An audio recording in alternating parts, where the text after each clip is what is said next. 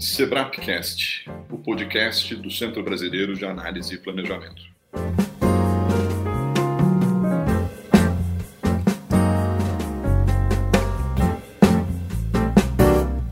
Boas-vindas a todas as pessoas que nos acompanham.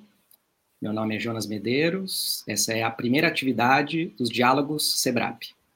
Esse é um novo formato que a gente está aqui, a gente tem a honra de inaugurar um pouco diferente do seminário Sebrap. A ideia é que seja uma proposta mais informal, mais flexível, mais baseada em diálogos, justamente para dar conta desse tema tão urgente que é como entender o Capitólio à la brasileira.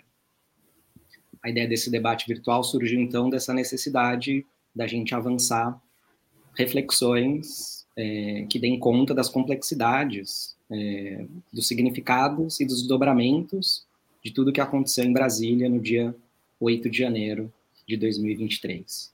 A gente está construindo, enquanto sociedade, a interpretação de como o evento do 8 de janeiro vai entrar nos livros de história do Brasil.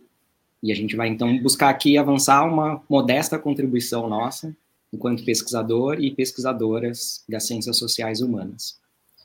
Eu gostaria de pedir para as pessoas acompanharem as atividades do SEBRAP nas redes sociais, no Facebook, no Twitter, no Instagram, dizer que esse debate vai ficar depois disponível no canal do Sebrap no YouTube.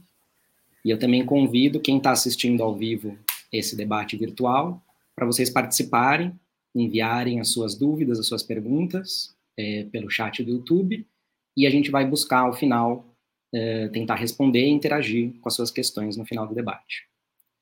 Então, por fim, eu agradeço também demais ao convite do Arilson Favareto, que é o coordenador de seminários do SEBRAP, Agradeço também a Estrada, que faz a comunicação do SEBRAP, que nos auxilia aqui do começo ao fim, desde pensar a dinâmica do evento, a divulgação, aqui nos bastidores técnicos do evento virtual.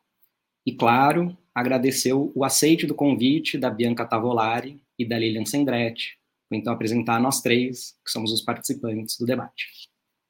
Sou Jonas Medeiros, sou cientista social, com um doutorado em educação pela Unicamp, sou pesquisador do SEBRAP, e coautor do livro The Bolsonaro Paradox, The Public Sphere and Right-Wing Counter-Publicity in Contemporary Brazil, o Paradoxo Bolsonaro, a esfera pública e a contrapublicidade direita no Brasil contemporâneo, que saiu pela Springer em 2021.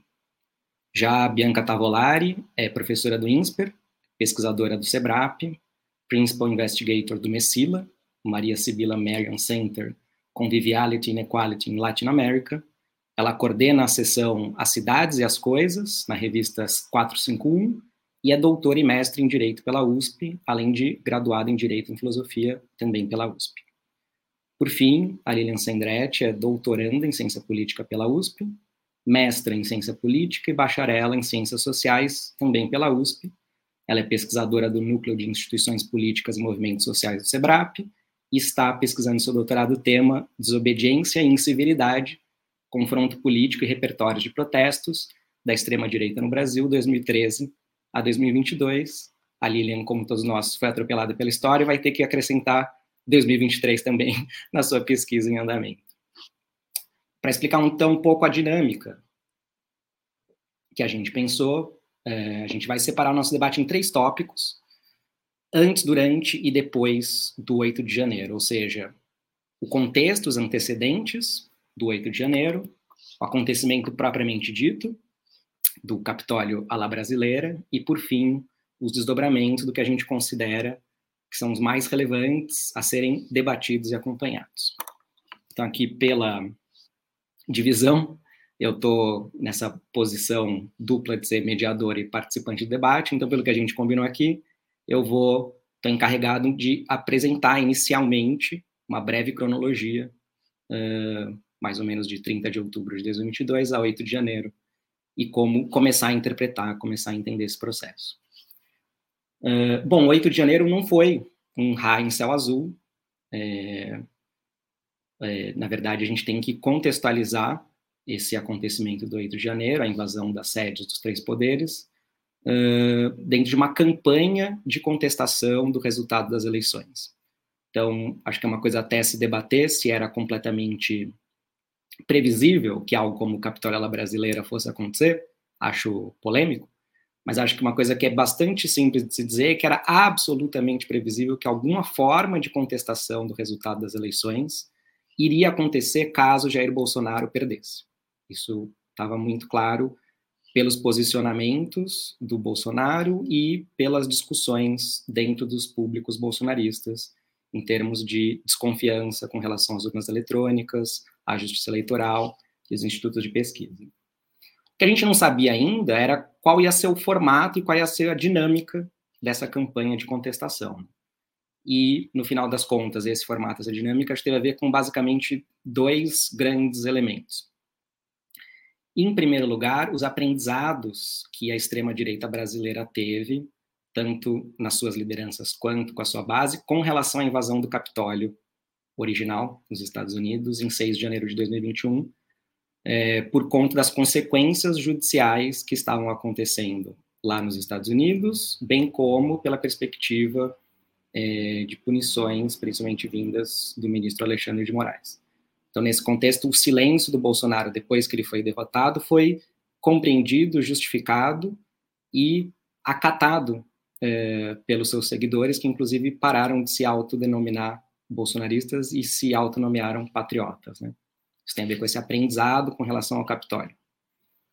Em segundo lugar, acho que o que explica a singularidade do Capitólio à la brasileira são as particularidades da história política brasileira, e aqui basicamente eu me refiro a tradição golpista secular das Forças Armadas. Né? A gente tem que sempre levar isso em consideração que a transição do Império para a República foi uma intervenção militar, assim como o começo, a radicalização e o fim do governo Vargas e, claro, o golpe militar de 64, que instaurou uma ditadura que durou duas décadas. Então, o que foi essa campanha de contestação do resultado das eleições? Né? Para quem não tem essa noção, acho que é importante a gente reconhecer que ela foi uma campanha temporalmente extensa, ela durou mais de 70 dias, ela foi espacialmente capilarizada, então ela está presente é, por todo o Brasil, em todos os estados, em todas as regiões, num país que é continental, como o Brasil. Ela foi uma campanha emocionalmente intensa, em termos de dedicação de tempo e energia das pessoas. A doação de recursos facilita a mobilização, mas ela não explica a mobilização, nunca. A mobilização só é explicável por crenças, valores e emoções das pessoas, é isso que explica uma ação coletiva. Em quarto lugar, foi uma campanha absolutamente radical, desde o início, em termos de golpismo e autoritarismo. E em quinto lugar, foi uma campanha é, extremamente inventiva e criativa com relação às táticas dos repertórios. É um pouco que eu vou tentar apresentar da forma mais breve possível é, para a gente é, fazer o nosso diálogo. Né? A campanha ela começou com ação direta. Então, trancamentos de rodovias desde a noite do domingo, 30 de outubro, quando é, o resultado da eleição saiu e o Lula ganhou. É, esses bloqueios eles foram massificados por todo o país, isso principalmente pela quase total ausência de repressão das forças de segurança, em especial da Polícia Rodoviária Federal. Chegaram a ser mais de mil bloqueios, depois a Lilian vai poder, inclusive, dizer melhor do que eu com relação aos números. Em segundo lugar, houve uma virada tática. Então, a partir principalmente do feriado de finados, a campanha ela se concentrou na frente dos quartéis. Em algumas cidades foram protestos de um dia, em outras cidades foram é, vigílias de alguns dias, em outras foram acampamentos que duraram é, eh, 70 dias. Com, pelos meus dados, um grande protagonismo da região sudeste, é, em especial do interior de São Paulo. Isso por si só já é uma virada com relação ao que a extrema-direita estava fazendo, que eram basicamente protestos, manifestações domingadas na Avenida Paulista. Né? Terceiro lugar, houve várias tentativas de virada tática que fracassaram. Teve uma greve geral patronal, que foi chamada em 7 de novembro, e que não deu certo, e uma greve de caminhoneiros que foi chamada, foi convocada em 18 de novembro, também não deu certo. Porém, é, a gente pode ler isso de uma outra maneira. É, essas viradas, esses dias, essas datas, elas foram marcadas por uma intensificação de subterrânea, invisível, de um ponto de vista da opinião pública é, mais geral, é, de espasmos de ação direta, principalmente nessa virada, o fim de semana ali, 18 a 22 de novembro, principalmente em cidades do interior, do centro-oeste, do norte, do sul, um grande protagonismo do interior do Mato Grosso, é, uso de aterros, miguelitos, rojões, incêndios, dinamites, numa radicalização daqueles bloqueios que a gente viu. Os bloqueios do começo de novembro foram muito mais massivos, porém esses de meados de novembro foram muito mais radicais e violentos. E, claro, é, duas datas fundamentais, o 12 de dezembro, é, por conta da prisão de um líder indígena chamado Tserere Chavante, isso culminou em incêndios de carros, de ônibus, uma tentativa de invasão da sede da Polícia Federal. A tentativa era para libertar o indígena que tinha sido preso. E, por fim, o 24 de dezembro, na véspera de Natal, uma tentativa frustrada é, de explosão de uma bomba num caminhão de querosene que estava indo em direção ao aeroporto de Brasília. Uma tentativa de terrorismo que foi frustrada. Então, isso dá para a gente uma noção né, da cronologia e dos repertórios. Né? mas como que a gente pode compreender de uma forma mais profunda e interpretar esse processo, né? É, o que eu tenho identificado numa pesquisa etnográfica que eu estou fazendo desde a noite do domingo, dia 30 de outubro, é que a identidade coletiva dos patriotas, e eu assumo que eles se chamam como patriotas, então é, uma, é um objetivo metodológico de seguir os atores nas suas compreensões. A identidade coletiva dos patriotas tem, em primeiro lugar, esse elemento unificador, que é um patriotismo singular. Tem um elemento negativo, que é o anticomunismo. Então, o comunismo é, o, entre aspas, né, nos termos deles, é o grande antagonista. E tem duas matrizes discursivas que alimentam, é, não apenas com discursos, com símbolos, com narrativas, essa identidade, que é, de um lado, militarismo, associado com armamentismo, e, em segundo lugar, uma vertente específica do cristianismo. E a fusão dessas duas matrizes é, se dá numa noção de guerra santa. Então, isso fica muito claro por meio das metáforas que os patriotas é, se apropriam a partir de diferentes livros do Antigo Testamento. É, os patriotas se entendem numa missão divina de expulsar e aniquilar os povos infiéis para garantir a posse dessa segunda terra prometida por Deus, uma espécie de segundo povo escolhido, que é o povo brasileiro cristão. Então, essa narrativa teológica que ajuda a gente um pouco a entender a profundidade daquela frase super sintética que eles têm, que é o Brasil é nosso. O que, que significa o Brasil é nosso e, portanto, de mais ninguém? Essa guerra santa objetiva é libertar o povo brasileiro cristão da opressão e da escravização do comunismo. Então, nesse sentido que eu defendo que não é uh, não são os recursos de empresários que estão criando a mobilização, né? são essas crenças, esses valores e essas emoções muito profundas. Então, para encerrar essa minha primeira participação aqui, é, eu também tenho interpretado essa campanha de contestação do resultado como oscilando entre dois polos. É, e esses dois polos são duas maneiras diferentes de encaminhar essa guerra santa. Tem uma forma de encaminhar essa guerra santa que é terceirizá-la. Isso significa uma esperança quase messiânica de que as Forças Armadas façam a intervenção militar que vá salvar o Brasil. Né? Então, a gente vê, inclusive, que a contestação do resultado da eleição é apenas um grão de areia dentro de um contexto, de uma visão de mundo muito mais ampla. É, e a intervenção militar, toda vez, ela é em parte terrena, em parte política, em parte militar, mas a outra metade da intervenção militar é que ela é religiosa, ela é transcendente, ela é divina. E existe uma segunda forma de encaminhar a Guerra Santa, que é a ação direta. Então, em vez de terceirizar, é tomar a história nas próprias mãos, fazer a Guerra Santa em primeira pessoa. Seja para acelerar a chegada da intervenção militar, uma ideia de que criar caos e criar desordem por meio da ação direta vai obrigar as Forças Armadas a comparecerem para restaurar a lei e a ordem. Então, um imaginário não apenas reacionário, mas catastrofista, até mesmo apocalíptico. Seja também para substituir a intervenção militar diante da frustração e da perda de paciência, porque durante 70 dias essa intervenção militar não chegou. Então são esses dois polos, uma esperança messiânica que a intervenção militar venha e salve o Brasil, e de outro lado uma ação direta diante da não chegada dessa, dessa intervenção messiânica, né? Então, tudo isso acho que, de certa forma, contextualiza um pouco o que aconteceu entre outubro de 2022, ou começa a contextualizar, e o 8 de janeiro, né? uma, uma perspectiva de curta duração, porque essa foi a minha etnografia. A minha pesquisa está dedicada nesses 70 dias. É, o que vai ser interessante, que a partir de agora, eu ouvi a Lília, né? justamente porque ela traz dados que vão trazer uma contextualização é, de uma duração mais longa, né, uma perspectiva histórica é, mais ampla. Então, passo agora é, para a Lilian. Obrigada, Jonas. Aproveito para agradecer o convite novamente. Muito bom estar aqui com você, com a Bianca. E boa tarde a todos e todas que estamos assistindo. Bem, é, acho que para complementar esse ponto né, dos antecedentes, que o Jonas bem chamou de campanha de contestação dos resultados das eleições, eu acho que é importante a gente retroceder um pouquinho no tempo e pensar e compreender esse fenômeno a partir do, de um contexto que o cientista político Carlos Moody, que é um, um, um cientista político que estuda a extrema-direita, chama de quarta onda da extrema-direita, né?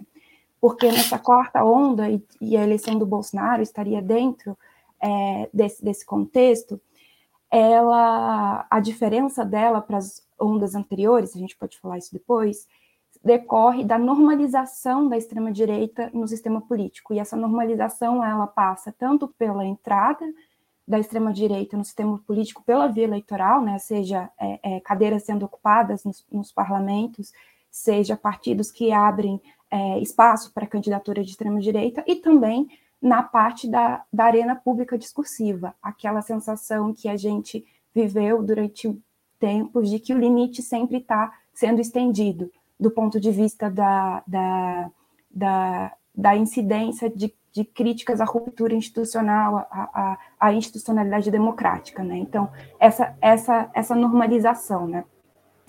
E aí, só para dar uma contextualizada, né, o que eu estou chamando de extrema-direita, e daí vou, utilizar, vou explicar depois os dados que eu mobilizo, está é, tá dentro desse contexto de quarta onda da extrema-direita global, que tem elementos transversais, né, tem elementos globais, como o nacionalismo, que no Brasil né, é uma categoria reivindicada nativa pelos ativistas como patriotismo, é uma linguagem hierárquica e excludente é, em relação a marcadores de classe, raça, gênero, sexualidade, religião, etnia, em alguns casos. É, também é, uma violência, tanto no uso tático da ação direta, como o Jonas é, mencionou, quanto também discursiva, né, no discurso do nós contra eles, e esse eles é não mais um adversário, mas sim um inimigo a ser combatido é, e exterminado, né, por isso tanto uma retórica de guerra, de guerra santa, de, de resistência, como Jonas mencionou, e claro, os dois, os dois pontos transversais que são bem conhecidos, que é a, a, o caráter antidemocrático e, e anti-sistema de pesos e contrapesos, e também a organização e difusão de subculturas extremistas e de desinformação por meio de redes sociais. Né? A isso é, se adiciona elementos locais, né, elementos brasileiros, né, a lá brasileira, que é, como o Jonas também chamou a atenção, a dimensão da pauta do intervencionismo militar, e que isso é, foi bastante presente durante essa campanha de contestação dos resultados das eleições e mesmo antes, né? É, pode colocar o slide, por favor, Alicia? Obrigada. Então, para falar desses antecedentes, a gente pode ir por vários caminhos. Eu vou pensar é, a partir da dinâmica de mobilização das ruas, né? É, então, eu estou utilizando dados de eventos de protesto de uma base que se chama CLED, que ela cataloga eventos de violência política, eventos de protestos disruptivos ou não disruptivos, o que seria enquadrado, né, como, digamos, de uma maneira mais uh, chapada, pacíficos e violentos, e também é, conflitos civis. E o período temporal que eu analisei foi de 2018 a 2000 a dezembro de 2022. E a, e, e a ideia é, é, e dois pontos são relevantes nessa, nessa uh, distribuição, digamos, do, dos eventos de protestos analisados, que é como a mobilização de rua, nas suas diferentes é, formas de repertório, né, ela teve um aumento, é, teve uma queda na pandemia, mas desde a eleição do Bolsonaro ela foi aumentando, e, sobretudo, como um processo de radicalização política, com uso de repertórios mais disruptivos, ele passou a, a, a ser constante na agenda é, desses movimentos a partir de 2021. Eu acho que eu consigo passar para o lado, consigo. É, ah, e um ponto importante do ponto de vista metodológico é o que eu estou chamando de evento de protestos, são é, eventos que acontecem é, de maneira pública e coletiva em localidades diferentes. Então, por exemplo, o 7 de setembro, que né, é um evento de protesto bem conhecido da, da, da dinâmica bolsonarista, ele entra no, no, na minha base como vários eventos, a depender de quantas cidades aconteceram naquele mesmo dia, aquele mesmo, aquele mesmo evento, né? É, então, é, dito isso, né, é, o que a gente pode ter essa percepção a partir da distribuição temporal, e daí eu, eu fiz uma divisão anual, né, não, desagreguei mais por, por meses para o gráfico não ficar é, complicado, é essa ascendência da dinâmica de mobilização de rua a partir de 2021 e, sobretudo, no ano eleitoral, em 2022. E essa questão do ano eleitoral é importante e eu vou destrinchar ela um pouco mais adiante. E tem a ver com essa campanha de contestação do resultado legítimo das eleições que o Jonas bem colocou, né? É, Para a gente entender o que significa esses números, né, é, em termos, aqui estão em termos absolutos, de eventos de protestos por ano, é, vamos entender assim, quais foram as formas de ação mais utilizadas é, nesses, nesses protestos. Né? Aqui é, eu apresento uma uh, tabela na qual eu categorizei o que eu estou considerando eventos é, repertórios de protestos, né? É, e aí a gente pode fazer uma, uma certa escala entre aqueles que são mais confrontacionais e disruptivos e aqueles que são menos confrontacionais e disruptivos, né? E aí no, no meio é, tem os dados de quais foram os repertórios mais utilizados pelos movimentos e grupos bolsonaristas durante os protestos de 2018 a 2020 Aqui no caso, eu cheguei até janeiro de 2023. No gráfico eu não coloquei, porque como a dimensão temporal era para cada ano, e janeiro de 2023 eu tenho poucos né, dados, ficaria é, é, com uma base comparativa é, é, complicada. O dado que eu acho interessante de discutir aqui é o seguinte: é, é de se esperar que né, é, a concentração, que é um repertório, digamos, com menor custo porque é, basicamente o que seria concentração, né? Seriam as pessoas se juntarem numa manifestação embaixo do MASP, ou numa praça pública, ou na frente de algum espaço uh, urbano ou não, que seja relevante simbolicamente para aquele grupo protestar. É, ela é, mais, é menos custosa porque é uma forma de protesto mais rotinizada nas democracias, né? Mas o dado interessante é que quando a gente olha do ponto de vista agregado, o repertório de protesto mais utilizado pelos uh, patriotas, como Jonas falou, ou bolsonaristas, é justamente aquele mais confrontacional e disruptivo, é, que é o bloqueio. É claro que existem outros tipos, né, como a violência política, sabotagem, invasão, mas em termos comparativos, o mais utilizado foi o bloqueio. E isso é um dado interessante para a gente um pouco é, desmistificar algumas análises pré, inclusive 8 de janeiro, que diziam que na maioria dos protestos uh, bolsonaristas havia uh, eram protestos pacíficos, né? Quando a gente olha é, no agregado, quando a gente olha qual foi a tática de ação mais empregada, não a mais empregada foi a confrontacional e disruptiva, e não a concentração, né? E mesmo, é, e aqui eu não estou olhando a dimensão exatamente da distribuição do tempo, né? Mas mesmo se a gente considerar os três tipos de repertório mais utilizados, né? Que foram a concentração, é, carreatas e bloqueios. Quando a gente coloca na dimensão temporal, é possível ver que a partir de 2021 é, há esse pequeno crescimento dos bloqueios como uma tática que foi aprendida, né, é, colocada em circulação, principalmente depois do 7 de setembro, com os bloqueios dos caminhoneiros, e depois ela foi replicada de maneira coordenada e intensiva em 2022. Né, você tem um, um pico gigante em 2022 desse tipo de, de tática sendo é, empregada. E outra coisa que é importante faz, fazer uma, uma, uma nota é que é, além disso, né, eu estou olhando do ponto de vista das táticas, né? é, do, digamos, da ação prática, mas eu não, não tenho dados aqui que mostrem é, do ponto de vista das pautas de cada um dos protestos.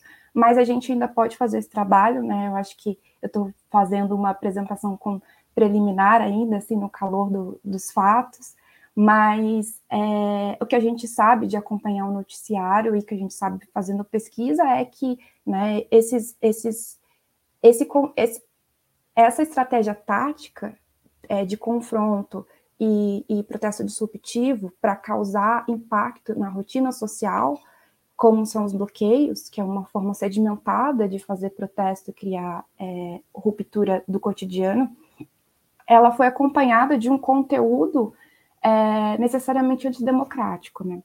E necessariamente antidemocrático porque o pico é, desses, desses protestos foram após o 30 de outubro, como o Jonas mencionou na etnografia dele.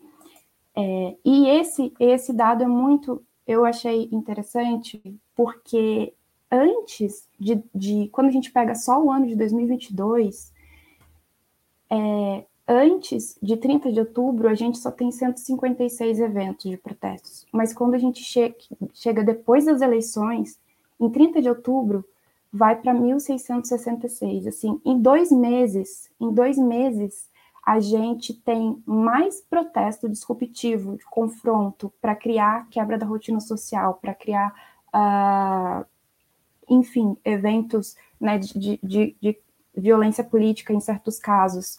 A gente tem mais é, eventos de protestos em dois meses após as eleições do que a gente tem em quatro anos.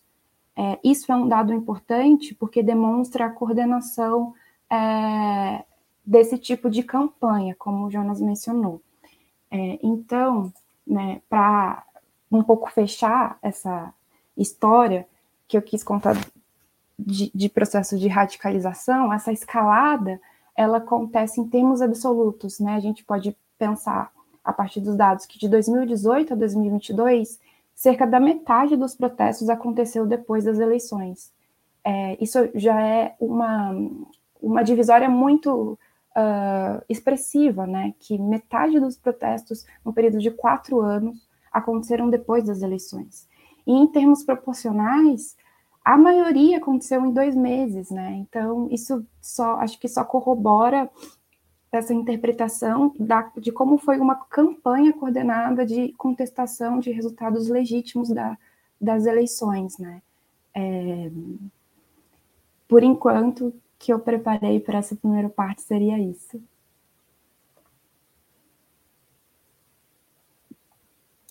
Bianca, posso sugerir uma pergunta para você? É, o que a gente está vendo, que eu acho interessante da contextualização, é um pouco demonstrar que a, o que a Lilian bem falou do caráter confrontacional disruptivo do 8 de janeiro já existia desde, desde o final de outubro, né? E a gente está envolvido em pesquisas, né, e discussões sobre a relação entre propriedade e protesto, né? O que que esse caso específico dos bloqueios de rodovia que estão que aparecem nessa virada de outubro para novembro se massificam de uma forma absolutamente intensa, são mais de mil bloqueios. Como que isso complexifica a relação, a interação entre os manifestantes, o Estado, o Judiciário, as forças de segurança? É, o que, que, que você consegue enxergar de novo ou de continuidade? Olá a todos e todas, é um prazer muito grande estar aqui. Queria agradecer ao Sebrap pelo convite, ao Jonas, à Lilian por estarem aqui conversando sobre esse tema. É, nos últimos, na, nem sei direito, a gente perdeu um pouco o tempo, né, da, da, do tempo mesmo, né, do ritmo do tempo, mas acho que faz alguns dias que o Jonas e eu publicamos um texto na revista 451 que se chama Reintegração de Posse dos Patriotas, que tenta um pouco articular né, o 8 de janeiro a partir disso, mas né, a gente decidiu organizar de uma maneira que, então, a gente tem o antes do 8 de janeiro, durante e o depois, e acho que a pergunta do Jonas é fundamental para a gente entender uma série de coisas aqui é, sobre, sobre o que veio antes, né?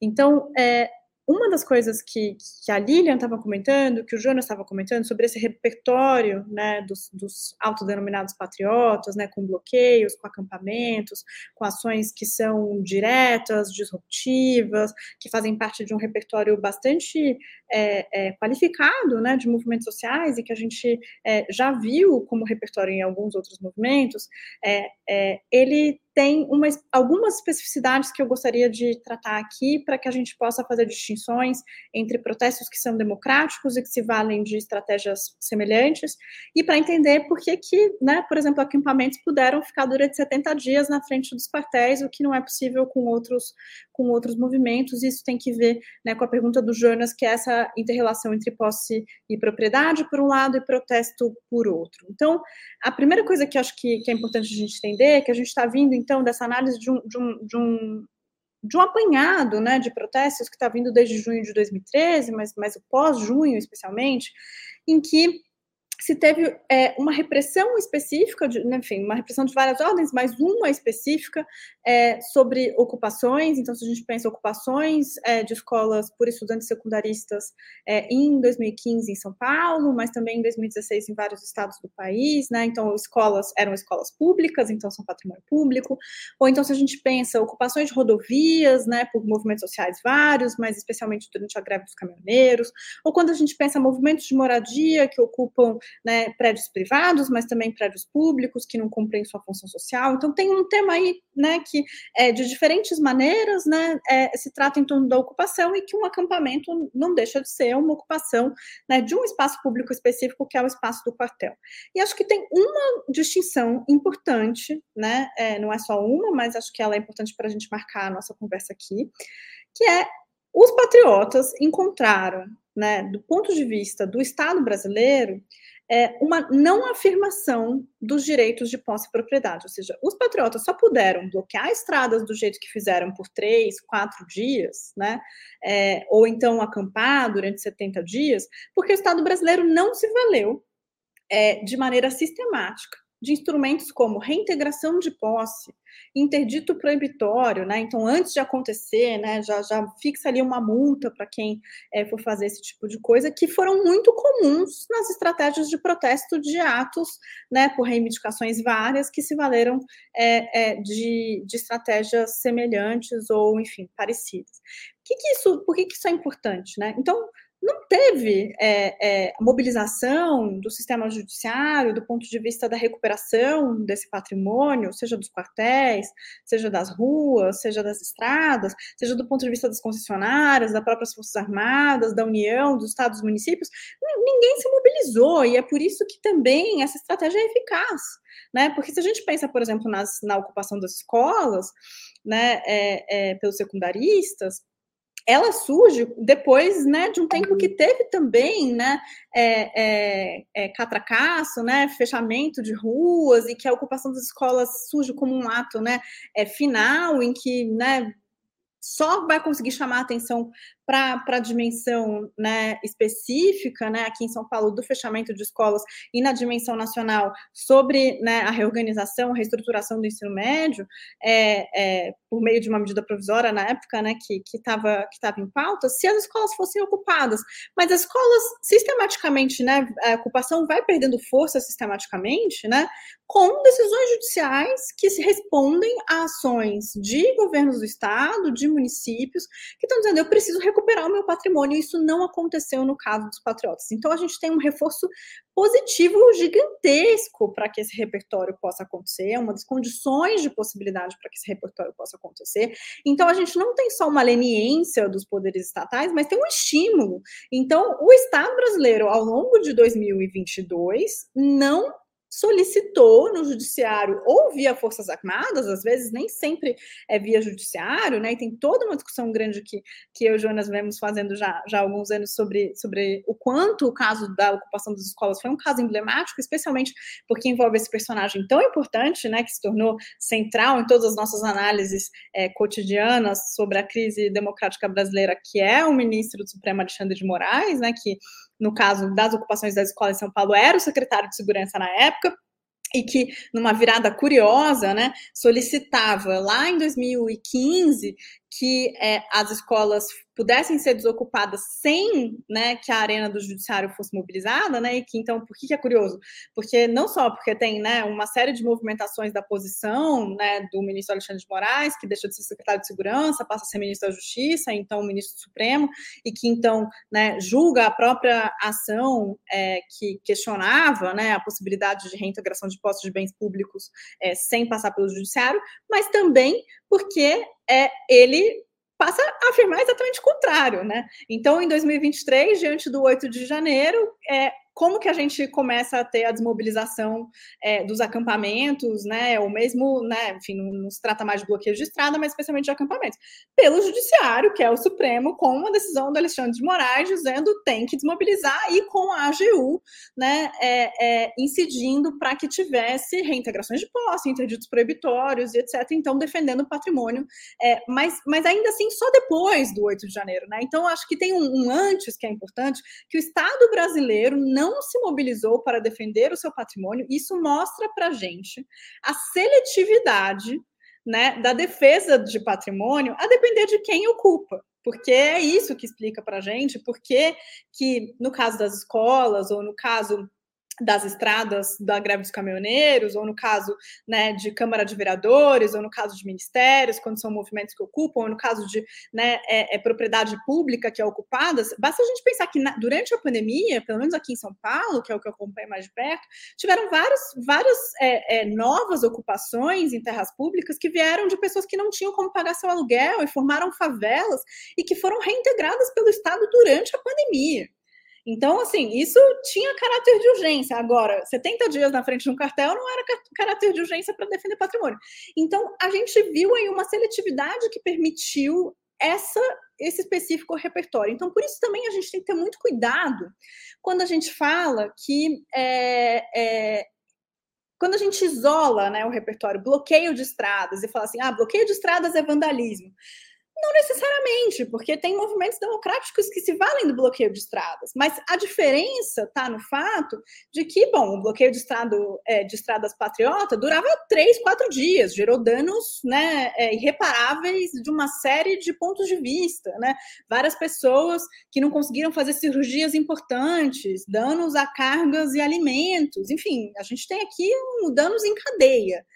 Agora, quando a gente tem uma manifestação democrática que bloqueia a estrada, ela é desfeita em poucas horas, até porque o objetivo dessa, desse bloqueio não é ficar bloqueado né, por três, quatro dias. É chamar a atenção para uma pauta e conseguir, por exemplo, uma reunião com um ministro, com um secretário, né, com alguém que, do ponto de vista da política pública, possa endereçar uma decisão. Então, ela é um meio para um fim, né? Ela não é um fim em si mesmo. Então, eu acho que tem uma série de questões aqui que a gente. É tem que ter nuances para pensar o que, que, é o repertório que diz respeito à propriedade, ou seja, ocupar é, estradas, né, saques, sabotagem, destruição de propriedade e tudo isso, o quanto o Estado não só foi leniente, como permitiu que isso durasse no tempo, porque a gente tem né, vários exemplos contrafatuais que poderiam ter perdurado no tempo e não perduraram, por conta de repressão policial direta, por conta de multas específicas, acionamento do judiciário, e um Estado que decidiu ser seletivo e não ser proprietário dos seus bens no momento em que são patriotas que ocupam.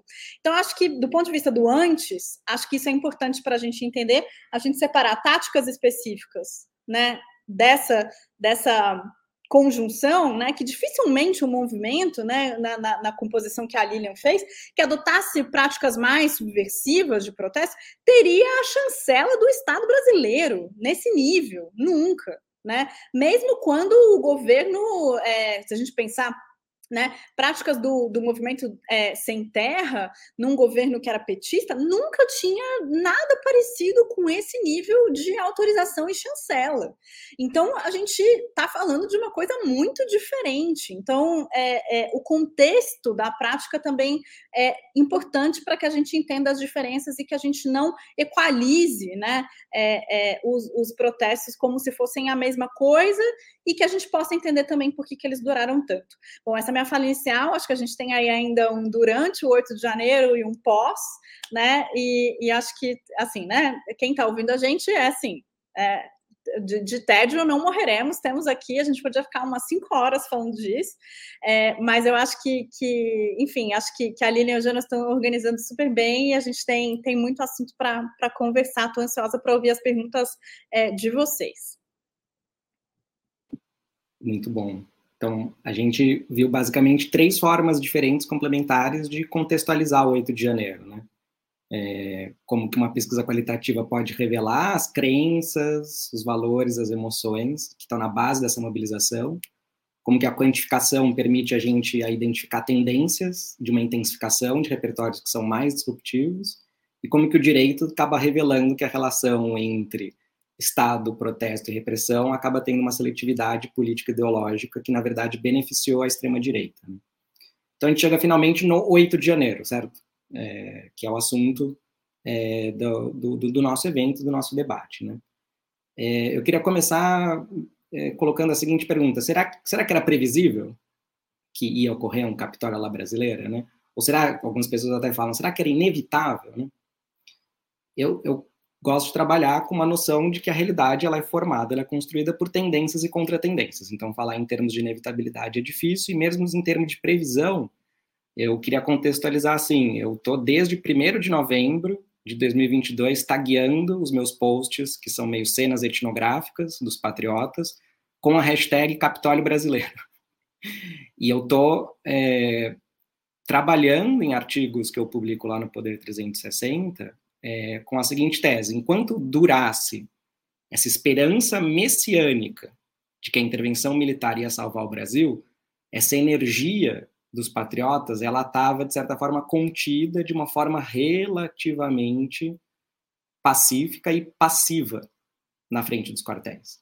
Só que eventualmente essa energia ia ser frustrada, certo? Em algum momento o, o Lula ia tomar posse, o Lula ia ser diplomado, depois ele ia tomar posse e, de fato, a intervenção militar não chegou, né? Então, também era, o que era previsível é que essa energia que estava ali concentrada nos quartéis, ela ia ter que escoar, ela ia ter que ser canalizada de alguma maneira. A gente não sabia exatamente se isso ia significar que as pessoas iam desmobilizar, se elas iam ser, de certa forma, eventualmente lideradas por uma nova oposição, uma nova liderança, numa oposição mais institucional, ou se essa esperança messiânica ia ser muito facilmente convertida em atitudes mais ativas e potencialmente violentas. Né? É, o que, que, é definidor do momento da frustração dessa esperança messiânica? Né? São três acontecimentos em três dias, um em seguida do outro. Né? Foi a live do Bolsonaro, no 30 de, de dezembro, o pronunciamento, ou seja, logo antes dele ir para a Flórida, o pronunciamento em cadeia nacional da Milton Mourão, no dia 31 de dezembro. Ambas as falas foram muito mal recebidas nos públicos bolsonaristas. A do Bolsonaro de uma forma mais ambivalente, a do Mourão foi lida como uma enorme traição é, das expectativas golpistas. E, claro, a posse do Lula, né? As pessoas estavam é, no Facebook, é, em lives, em comentários, com a expectativa de que a posse do Lula não ia acontecer em 1 de janeiro. Então, quando ela de fato acontece, é, isso também intensifica sentimentos que são de incredulidade, derrota, decepção, abandono, cansaço, arrependimento, indignação, raiva e traição. E a questão era um pouco quem que vai ser culpado, né? Será que é uma culpa do Bolsonaro? Ou será que é uma culpa das Forças Armadas? Então, se tem essa frustração com a esperança messiânica, resta ação direta, né? sem intermediários e possivelmente de forma não apenas disruptiva, mas é, possivelmente violenta. E existiu um grande debate dentro dos públicos bolsonaristas, né? É, tinha pessoas que diziam, não, gente, pode confiar, as Forças Armadas têm um plano, o general Heleno tem um plano, podem ficar tranquilos, Mourão é um traidor, mas ainda vai acontecer. Outras pessoas estavam falando, não tem plano, gente, é, a gente vai ter que ser oposição, o governo Lula é, vai tomar posse, a gente vai ter que ser oposição institucional. E teve gente que estava defendendo ação direta. Por outro lado, acho que é bem importante a gente contextualizar que é um pouco essa desconstrução que eu estou fazendo do se a invasão do Congresso ela era previsível e inevitável. Né? Isso foi tema de debate dentro, de debate e de reflexão, porque na minha abordagem é, os públicos bolsonaristas eles não são é, autômatos manipuláveis é, por algum ator externo ou vertical. Né? As pessoas têm agência, uma agência política, agência cultural, elas estão debatendo, elas estão refletindo, elas estão divergindo com relação ao que elas deveriam fazer. A questão da invasão do Congresso sempre esteve presente, uh, de uma forma, inclusive, negativa, que é uma forma deles interpretarem e se apropriarem do Capitólio, de uma forma implícita ou explícita. Implícita por conta daquilo que eu falei dos aprendizados. Né? Um, existia um aprendizado que era uh, invadir o Congresso vai ter consequências judiciais. E às vezes explícita. Teve alguns influenciadores eh, bolsonaristas que fizeram eh, a proposta de sair do QG do Exército, em Brasília, em direção à sede do, dos, dos, três poderes. e essa era uma posição minoritária. A posição majoritária dizia: isso é um erro, vamos permanecer nos quartéis, porque enquanto nós estivermos na frente dos quartéis, o nosso direito de manifestação está protegido, está garantido, é o que a Bianca justamente falou. Então, uma parte do Estado, em especial as Forças Armadas, defenderam e protegeram a liberdade de manifestação das pessoas, não fazendo uso, por exemplo, de reintegração de posse desse terreno na frente dos quartéis. E outro elemento que talvez diga que o, essa, o Capitólio lá brasileira não era totalmente previsível é que o QG em Brasília estava se esvaziando.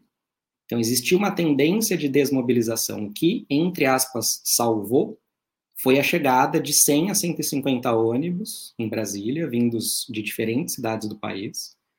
Isso significa cerca de 4 a 6 mil pessoas. Se a gente considerar, então, que tem cerca de 5 mil pessoas que chegaram em Brasília e uma quantidade declinante de pessoas é, no QG do Exército, não era uma multidão não eram milhões, não eram centenas de milhares, não eram dezenas de milhares de pessoas. Então, o que aconteceu no 8 de janeiro só pôde acontecer mais uma vez por omissão e conivência das forças de segurança. Agora, o que, que eu descobri? Mais do que o Capitólio, a grande inspiração dos patriotas era o caso do Sri Lanka. O caso do Sri Lanka começou a aparecer no imaginário político depois da posse do Lula.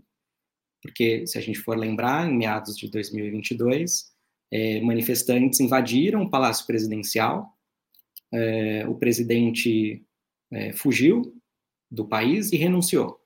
Então, é, essa era um pouco a expectativa de que algo acontecesse de forma milagrosa, seja com intervenção militar ou não.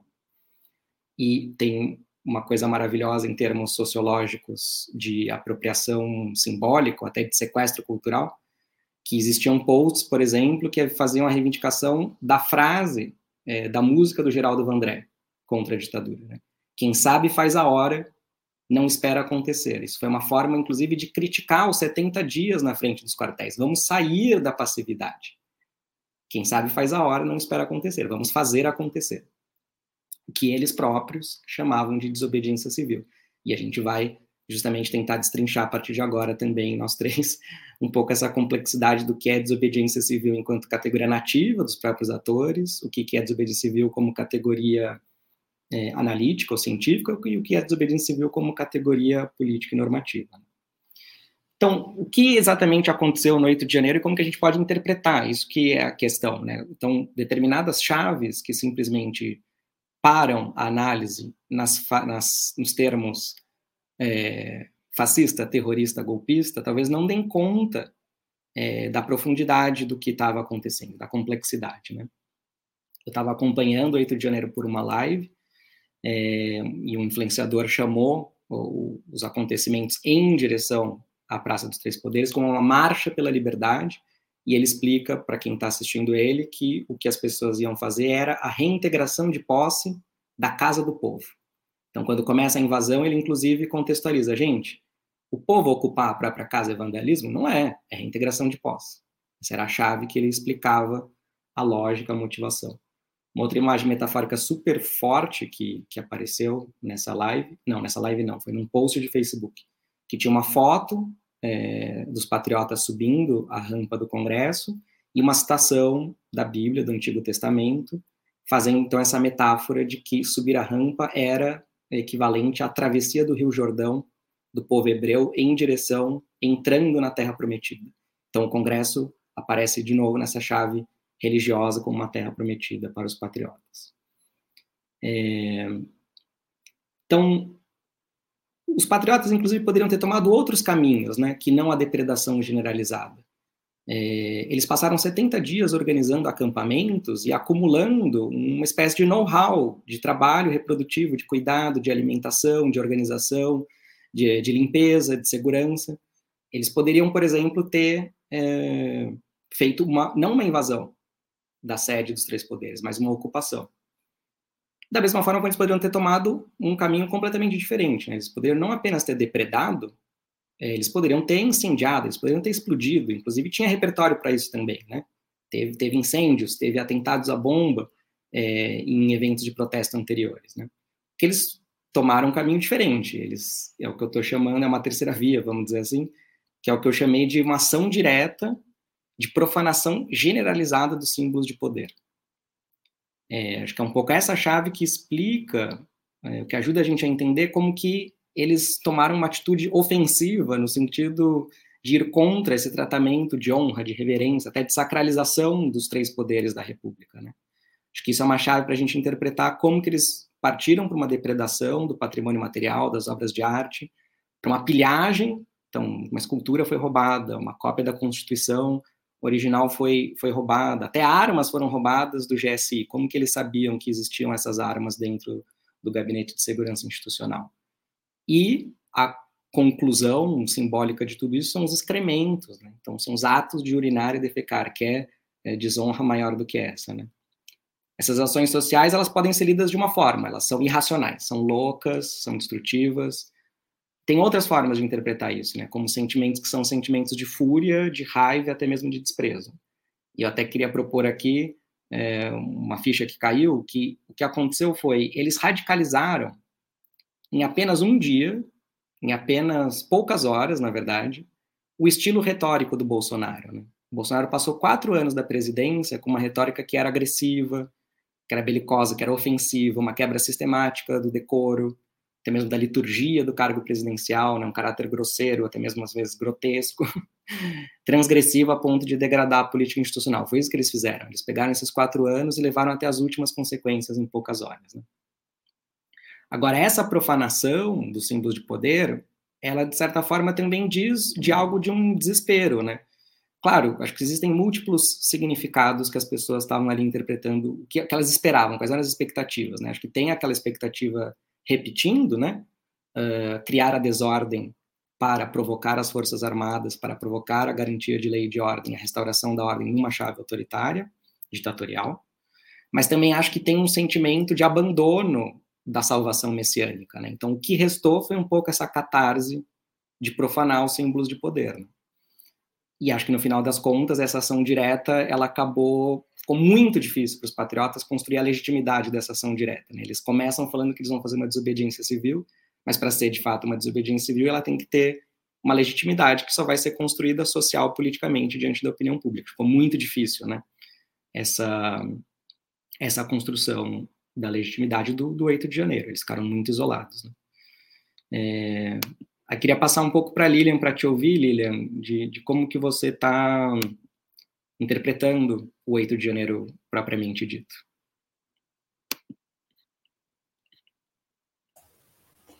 Tá certo, agora eu acho que vocês estão me ouvindo, né? Tá bem, silenciado. Beleza.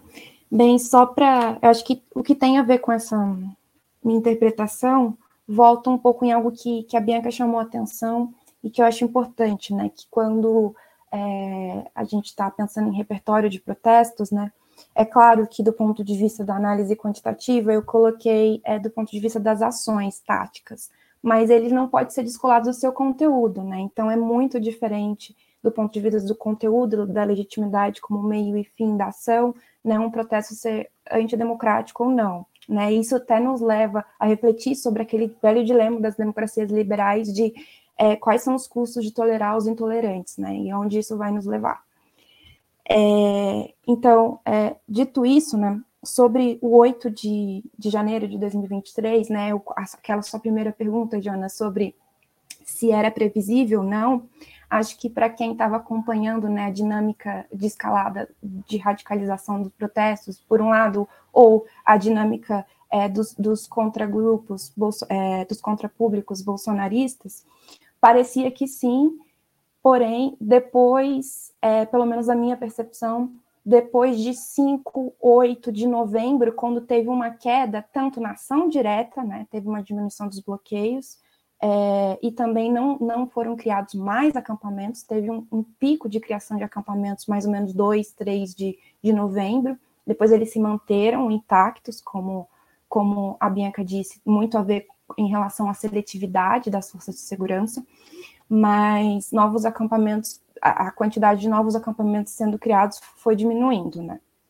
E também em relação a essas táticas é, disruptivas e confrontacionais de bloqueio é, com exceção do dia 12, mais ou menos, de dezembro, quando tem a posse do Lula e toda aquela uh, situação em Brasília, né, na, na, capital, no qual, mais uma vez, é, a gente viu novamente a seletividade das forças de segurança em relação àquele tipo de expressão disruptiva é, da ação direta.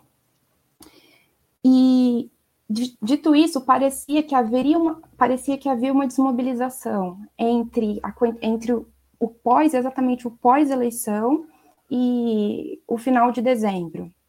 No entanto, eu, eu gosto de, eu acho importante fazer um retorno é, no tempo e pensar num certo evento precursor do, do script golpista, que, de certo modo, foi aplicado no 8 de janeiro. Né? Qual era esse script? Acampamento, é, tentativa de invasão, retórica virulenta, anti-separação dos poderes e, antidemocrática, que aconteceu em plena pandemia, na época, num espaço que era proibido tanto aglomeração pública quanto estava interditado, que era a Praça dos Três Poderes, em, em Brasília, que foi pela ação direta do Grupo 300, é, que na época se reivindicava como uma ação direta de desobediência civil né? E, e, e, é interessante como que ao longo do tempo, né, esses contrapúblicos bolsonaristas, eles de certo modo, à medida que eles vão se radicalizando, eles vão passando de uma retórica de desobediência civil para uma retórica de resistência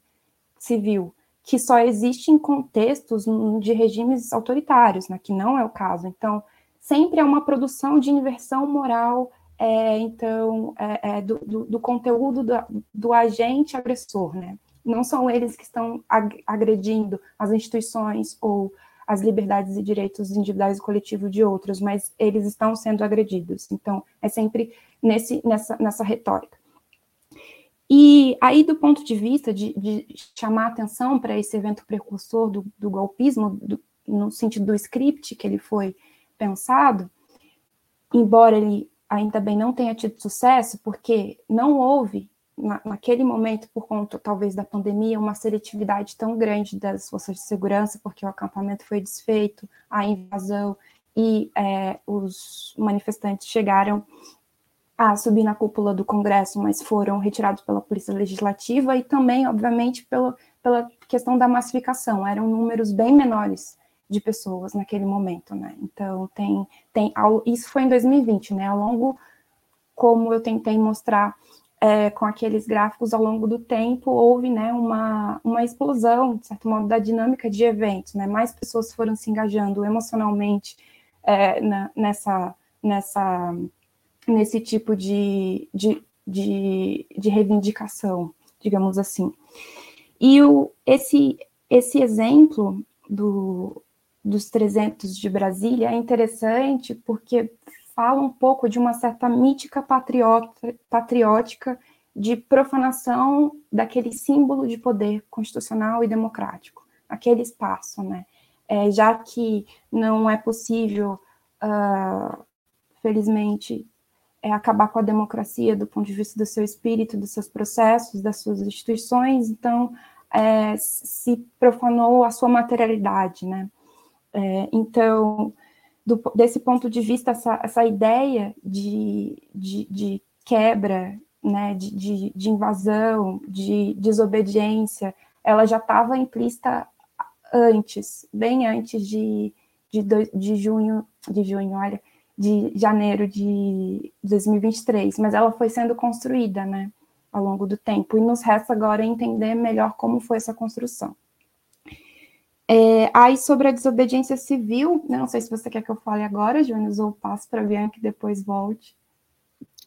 minha sugestão é que é, é, para mim tem a ver com as consequências, né? Como que a gente interpreta e como que a gente lida e quais os riscos, dependendo da forma que a gente enquadrar. Acho que a gente pode passar para a Bianca, pode ser? Uhum. Bianca, como que essa categoria de reintegração de posse, é, que é uma categoria tanto jurídica, mas também se tornou uma categoria nativa, né? Pode ajudar a gente a entender um pouco o que, que aconteceu no 8 de janeiro, para além de simplismos, assim. Bom, acho que essa pergunta do Jonas vai estar tá no centro do, do, nosso texto, que a gente escreveu para 451, mas que o Jonas também já retomou aqui. Então, essa ideia né, de que, enfim, um dos patriotas que o Jonas acompanhava numa live dizia não se trata de invasão, se trata de reintegração de posse, e depois a gente encontrou esse mote uma série de, assim, centenas de posts no Twitter e, e uma mobilização muito grande dessa, dessa ideia, né? E aqui tem uma, umas coisas importantes para a gente entender. A primeira é um deslocamento, né? Então, a tentativa de fazer uma diferenciação, né, entre os patriotas e o MST, por exemplo. Né? Então, dizer a gente não está invadindo. Por quê? Porque, do ponto de vista deles, a invasão é invasão de coisa alheia eles estariam ocupando algo próprio. Então, no sentido de que se é próprio, não se trata de invasão. Então, também é, a dimensão da ilicitude estaria, estaria fora da jogada, né? Então, é, essa, essa construção, bom, é a casa do povo e o povo está retomando né, a sua própria propriedade é, de pessoas que fizeram um mau uso dessa propriedade, no sentido de que, bom, a classe política inteira é corrupta, né? Foi um ataque aos três poderes, não é só ao STF, não é só só o executivo, é também a Câmara, o Senado, então é a classe política como um todo, e também, né, por esse, por essa ideia de que, de que as eleições é, é, teriam sido supostamente fraudadas, né, enfim, que a gente sabe, não tem nenhum tipo de evidência, mas, mas que isso é algo que, é, do ponto de vista da lógica dos patriotas, é uma evidência, né, então isso é algo que move é, as ações. Então, tem uma ideia muito clara que é uma retomada, então é retomada de algo que eles e elas sentem que eles têm direito. É, também é muito curioso porque é, reintegração de posse, tecnicamente, é uma ação, é uma ação judicial. Então, você bate na porta do judiciário para que você tenha né, a sua posse reintegrada, ou seja, você que possuía alguma coisa ou que era proprietário de alguma coisa, você teve a sua posse é, ameaçada ou foi tirado né, da sua posse e você está tentando voltar. E aí é muito curioso, porque os patriotas não, não vão ao judiciário, eles fazem com as próprias mãos, né? Então também tem um deslocamento na ideia do que é esse sentido de reintegração de posse. Então tem uma demarcação em relação ao que eles veem como invasão, né? Que são é, os movimentos que eles entendem que são né, vândalos, comunistas, etc. E eles querem se diferenciar. O outro de usar um termo que é jurídico com uma ação judicial para não ser uma ação judicial, para ser uma ação com, com as próprias mãos, como se eles fossem proprietários privados né? Então tem, né, se a gente for olhar o Código Civil, tem lá uma, um dispositivo que fala que a propriedade privada, né, é, se for atacada, se tiver alguma ameaça, etc., o proprietário ou a proprietária pode se valer do que a gente chama no juridiquês de desforço imediato, ou seja, a sua própria força. Né? Então você pode defender a sua propriedade com a sua própria força e eles fazem algo de semelhante a isso, mas não se trata simplesmente de um processo de privatização, né? Como se o espaço, né, é, é, dos, do, dos prédios da, da esplanada, né, é, fossem simplesmente de públicos para privados. Não, eles estão falando, não, eles são públicos, eles são do povo. Mas essa ideia de povo, né, como o Jonas estava falando na primeira, na primeira fala de abertura, não é um povo, não é a sociedade brasileira na sua heterogeneidade, né? São os patriotas, né? Então tem uma coisa muito seletiva, né? Então, se outras pessoas que eles não entendem como patriotas reivindicassem a mesma coisa, eles não entenderiam como legítimo, né? Então eles sentem que eles são então os portadores da titularidade desse direito. Isso que ajuda a gente a explicar, por exemplo, né, e tá lá no nosso texto, que foi inclusive tipo um ponto que o Jonas trouxe que acho que é muito muito importante né, no, no texto, que é, é isso ajuda a gente a explicar por que, que eles produzem prova contra si mesmo, né? Não é um ato de simplesmente estupidez. Do ponto de vista de alguém que está retomando a sua propriedade, que está fazendo isso em nome do povo, que está se diferenciando de movimentos que entendem, né, que, que eles entendem que são invasores e eles não, e que então eles estão é, expurgando uma classe política que, pra, em sua concepção, é não só corrupta, mas é também indigna do seu nome, então não tem por que não filmar e jogar todos os aos ventos, porque aquilo que eles estão fazendo é essa cruzada específica que está amparada em, em, todos os direitos. Então, é, é, ainda que a gente, com um olhar externo, ache assim, nossa, que coisa, que coisa estúpida, né? Mas do ponto de vista da lógica interna, isso faz sentido. Também eh, ajuda a gente a entender como muitos deles e delas foram ficaram completamente em choque quando viram, quando o exército chegou e não era para ajudá-los, né? Ou então quando foram presos e presas e entenderam que estavam sendo imputados crimes é, é, de depredação patrimônio, etc. Né? Então acho que tem aí uma sensação de onipotência desse proprietário privado que pode defender a sua propriedade e que ela é corroborada por aquilo que eu tinha falado antes, né? Por um Estado que não colocou freio nisso, né? Que não defendeu sim o Estado, o patrimônio público, né? Por outro lado, então é, tem uma sensação de onipotência que, em tese, poderia ser contra-intuitiva, é, né? Porque vocês poderiam estar imaginando, bom, mas se eles se viam como proprietários, se eles se viam como titulares de direito é, é do, dos espaços públicos, né? Do, do, dos prédios prédios do STF, é, da presidência, do, do, Congresso, né? Por que, que houve destruição, né? E aqui eu acho que a, a chave que o Jonas propõe da profanação, eu acho ela sensacional para a gente pensar. Acho que ela ajuda a gente a pensar uma série de coisas. Mas então, por que, que, por que, que isso né, não é uma contradição, né? Do ponto de vista que a gente está tentando construir aqui? Porque, em tese, a gente poderia pensar, não, mas se, se você é dono, né? Se você se sente dono, você cuida do que é seu, né? Inclusive, né, teve uma live que o Jonas estava observando que tinha uma senhora que começou a falar assim: não, para, né? É nosso, a gente já ocupou, é o Brasil, etc. Não quebra. E ela para de falar logo em seguida, porque ninguém ouve ela, ela percebe claramente que ela está sendo deslocada, porque tem uma sensação de onipotência que se é meu, eu posso quebrar. Se é meu, eu posso profanar. Se é meu, eu vou é, destituir de uso de alguém que não deveria usar. Então tem, né, tem esse desespero que, que o Jonas comentou, mas tem também essa sensação desse proprietário, dessa proprietária onipotente, que é, tem uma sensação de impunidade é, muito clara e não é uma sensação de impunidade é, artificial, tem elementos muito concretos né, que corroboram essa sensação é, de impunidade. Mas uma última coisa que eu queria falar sobre o dia 8, que acho que é muito relevante para a gente, que é a gente separar é, a depredação, a profanação, né, do caráter é, antidemocrático. As duas coisas estão interligadas, evidentemente elas combinam. Mas acho que tem um, um, um insight que o professor Diego Werneck que é meu colega lá no INSPER, comentou num podcast do Jota é, sobre a responsabilização dos atos, né? Que eu acho que é muito interessante. Mesmo que os patriotas tivessem caminhado né, sem nenhum tipo de armamento, sem nenhum tipo de instrumento, tivessem aberto a porta dos prédios, sentado lá pacificamente e né, com cartazes ou de maneira silenciosa e tivessem demandado uma intervenção federal das Forças Armadas. Mesmo isso já seria o suficiente para a gente dizer que é uma tentativa de golpe de Estado, porque a única solução possível para resposta à demanda deles era um, um, uma, um rompimento com a Constituição, um rompimento com o Estado democrático.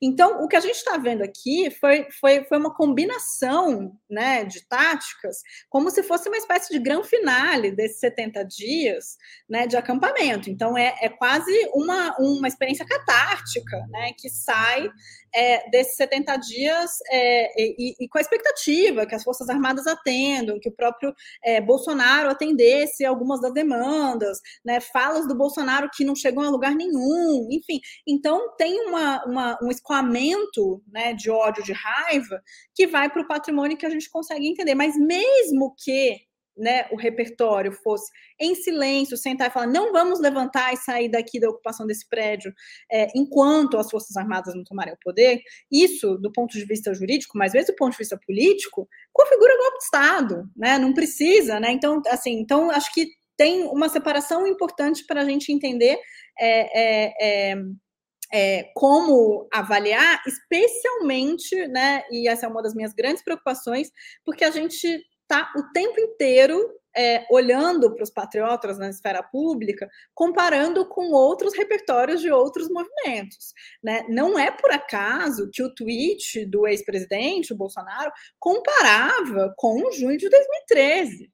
É, não é por acaso. Então, uma tentativa de embaralhar as coisas para que a gente tivesse muita dificuldade né, de distinguir né, elementos importantes. Então, é, o que eu tentei falar antes, bom, nenhum protesto democrático contou com esse nível de autorização, chancela, permissão, conivência, né, parentes de militares nos acampamentos, parentes do ministro da Defesa nos acampamentos, né? Então, nesse nível de, de, de, simbiose, né? Então, ninguém teve nada parecido. Então, uma autorização, uma chancela num nível nunca, nunca antes visto.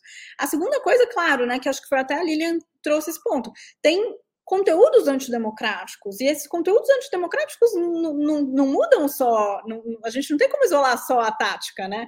A tática ela tem um fim específico e ela vai, vai se colocar aqui é, para a gente de uma maneira de uma maneira diferente, né? E que mostra, então, essa seletividade que se coloca aqui. A gente tem que se perguntar, então, né?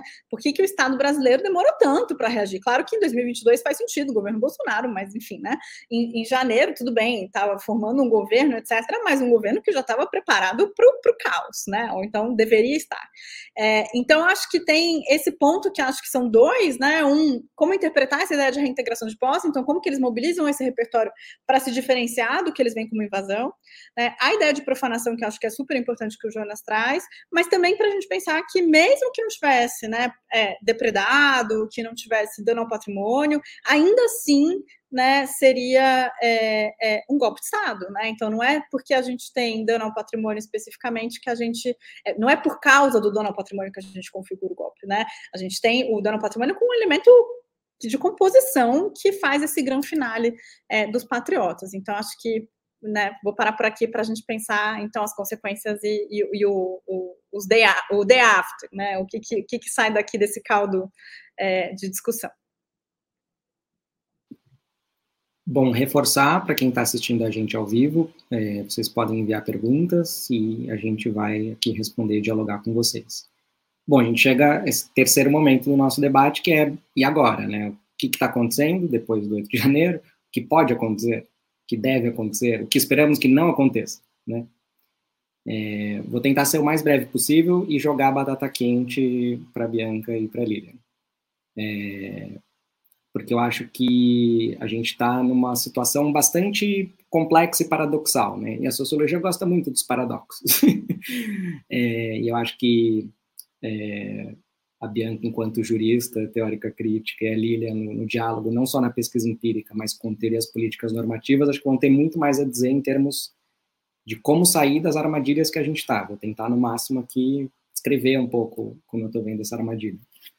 Acho que a gente está vivendo uma situação, a antropóloga Letícia Cesarino, no último livro dela, chama isso de o mundo do avesso, e eu, a Camila Rocha e a Esther Solano, a gente tem chamado do caráter paradoxal do bolsonarismo, que na verdade é um caráter da própria esfera pública brasileira contemporânea. Né?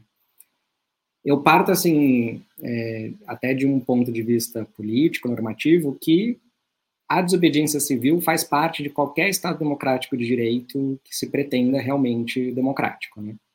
Com isso, eu quero dizer que ações diretas extra-institucionais mais confrontacionais, mais disruptivas, que, e que alcancem uma legitimidade na opinião pública contra a repressão do Estado, é, são, são necessárias, inclusive, para a vitalidade da democracia. Né? Não, não existiria é, movimento de direitos civis, por exemplo, se não, se não fosse é, desobediência civil lá nos Estados Unidos. Então, acho que a liberdade de expressão, de organização, de manifestação tem que valer para todos os atores desde que eles aceitem jogar o jogo democrático. Né? Acho que isso que é o singular da nossa situação, né? A extrema-direita começou a se apropriar desses repertórios de ação coletiva que podem ser lidos como ação direta, que eles próprios nomeiam de desobediência civil. É, só que o paradoxo é que eles parecem que eles estão usando o direito democrático de manifestação para reivindicar a abolição da democracia. E aí o paradoxo não termina aí, porque se fosse só isso, tudo bem, né? Isso também coloca o Estado as instituições democráticas, inclusive esse governo, que é um governo de frente ampla, mas que é capitaneado por um partido de centro-esquerda, uma posição também super complexa. Né? Não sei se todo mundo tem essa noção que no, na quarta-feira, dia 11 de janeiro, três dias depois é, dos acontecimentos que a gente está descrevendo aqui, A AGU fez um pedido e o Alexandre de Moraes acatou o pedido e era um pedido de suspensão momentânea do direito democrático de manifestação, com o objetivo de proteger a própria democracia de atos e atentados antidemocráticos. Né? Ontem mesmo, o Rogério Marinho, senador eleito, é, bolsonarista, estava na CNN Brasil, é, inclusive culpando a esquerda por ter retirado é, ter o, atos de motivação política da lei antiterrorista. Então, o ponto dele era, se não fosse pela esquerda, a gente podia, inclusive, taxar juridicamente é, os vândalos do 8 de janeiro como terroristas e por culpa da esquerda, isso não vai acontecer. É, essas, esses dois casos que eu descrevi muito brevemente colocam um, um, dilema, uma armadilha muito grande, porque ali na virada da esquina isso vai se voltar é, pela criminalização de movimentos sociais de esquerda, quando essa situação é, for superada. É, acho que outros, dois, outros pontos é, que me deixam bastante preocupado é um certo punitivismo da esquerda, como se o direito penal pudesse resolver o que a própria esquerda chama de fascismo. É, e a gente sabe que as raízes da ressonância desses discursos, desses valores, das narrativas é profundamente social. Né? O direito penal não vai resolver isso. É, acho que o nosso desafio é operar a inversão da inversão, né? E queria ressaltar aqui o exemplo de um artigo brilhante que o Tiago Amparo publicou no, na Folha de São Paulo, que ele diz basicamente, os patriotas que estão presos, eles deviam, na verdade, agradecer a turma dos direitos humanos. Porque, graças à turma dos direitos humanos, eles não estão sendo torturados e eles têm direitos enquanto presos. Pois, afinal de contas, os direitos humanos são universais. Então, acho que são pequenos caminhos é, para a gente sair de uma situação bastante dilemática e uma armadilha bastante é, complexa, que a gente não tiver atento, a gente vai estar tá reproduzindo é, situações bem complicadas. É, acho que a Lilian vai, na verdade, poder dizer muito melhor do que eu, é, em termos políticos, normativos, essa situação paradoxal de uma desobediência civil, incivil, como, como que é essa situação, Lilian? Bem, Jonas, fiquei até sem palavras depois desse, desse seu apanhado é, é, do, do, em relação aos dilemas enquanto sociedade democrática que a gente tem que enfrentar sobre o alargamento do punitivismo penal né, e do vigilantismo estatal, de certo modo.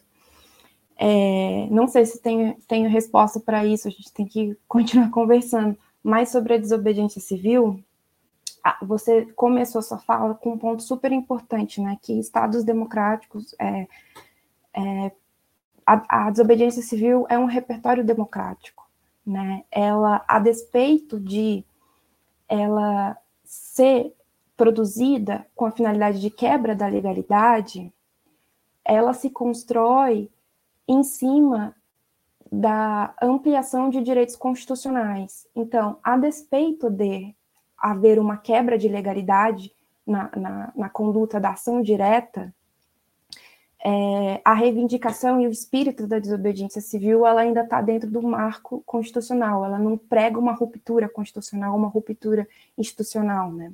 É, é como se fosse uma ação direta de denúncia é, em relação às falhas de representatividade do Estado, né? É, ou da, da política de, de maneira geral é, por um lado, né? É, e, e, você bem disse que a desobediência ela tem tanto um elemento descritivo quanto normativo, né? Então vamos, vamos tentar separar assim, né? É, é, os patriotas bolsonaristas se reivindicam como desobediências civis, né? Isso é uma maneira deles legitimarem a sua ação do ponto de vista discursivo em relação a essa uh, quebra da institucionalidade, né? Porque eles não consideram, não consideram ela legítima. No entanto, é, algo que já foi reiterado aqui, há uma diferença entre legalidade e legitimidade, né? Então, entre, de certo modo, o conteúdo e a sua, e a sua forma tática, né? É, na medida em que a desobediência ela é aplicada é, como um recurso tático que cuja finalidade é a quebra da lei, cujo meio é a quebra da lei, é, mas a finalidade é ruptura institucional, e nesse sentido é a consideração de que o seu adversário vai ser o inimigo, né? É, então, há completamente uma quebra de, digamos assim, é, do elemento civil, do elemento da civilidade da, da, desobediência. E ela deixa de ser civil, ela passa a ser incivil nesse sentido. Né? É, quem fala isso é o Robert Selikatz, né?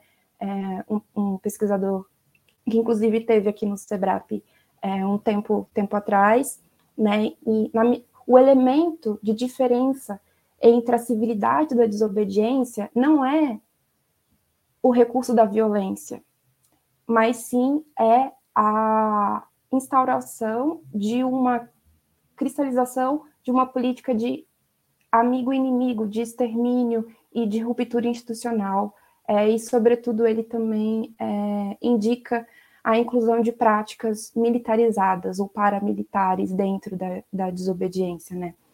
Então, como a Bianca tinha dito, né, para a gente pensar de maneira mais concreta esses exemplos, mesmo se é, a, né, o, o evento de invasão é, ou de é, reintegração de posse na categoria nativa dos patriotas tivesse ocorrido de maneira, digamos, menos disruptiva, né, mais pacífica, como é o, o, o enquadramento que a mídia geralmente usa para esses tipos de manifestação, ele ainda assim seria antidemocrático e ainda assim seria incivil nesse sentido da desobediência. Ele não seria legítimo nesse sentido, é, quando se considera o que é desobediência civil na, na democracia.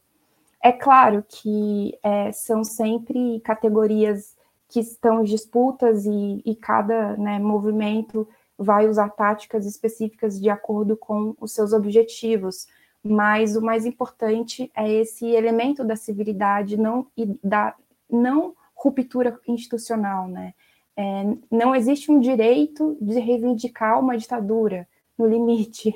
É, é, talvez seja, seja esse o, ponto, né? Assim como não, não, não é liberdade de expressão e é, fazer uma passeata, mesmo que pacífica, reivindicando a volta da escravidão, é tão absurdo quanto fazer uma passeata pacífica reivindicando a instauração de uma intervenção militar ou de uma ditadura, né? Então, é, acho que do ponto de vista do, do decoro do discurso da, da cultura política, é, a gente precisa pensar nessas, nessas categorias da civilidade é, como relevante para fazer uma diferença entre o que é democrático e não democrático e não necessariamente pela rota é, é, pela rota somente da violência ou da disrupção, né? Porque podem ter autores que. Existem autores que defendem que certos usos disruptivos de, de confronto são legítimos porque eles se baseiam na autodefesa diante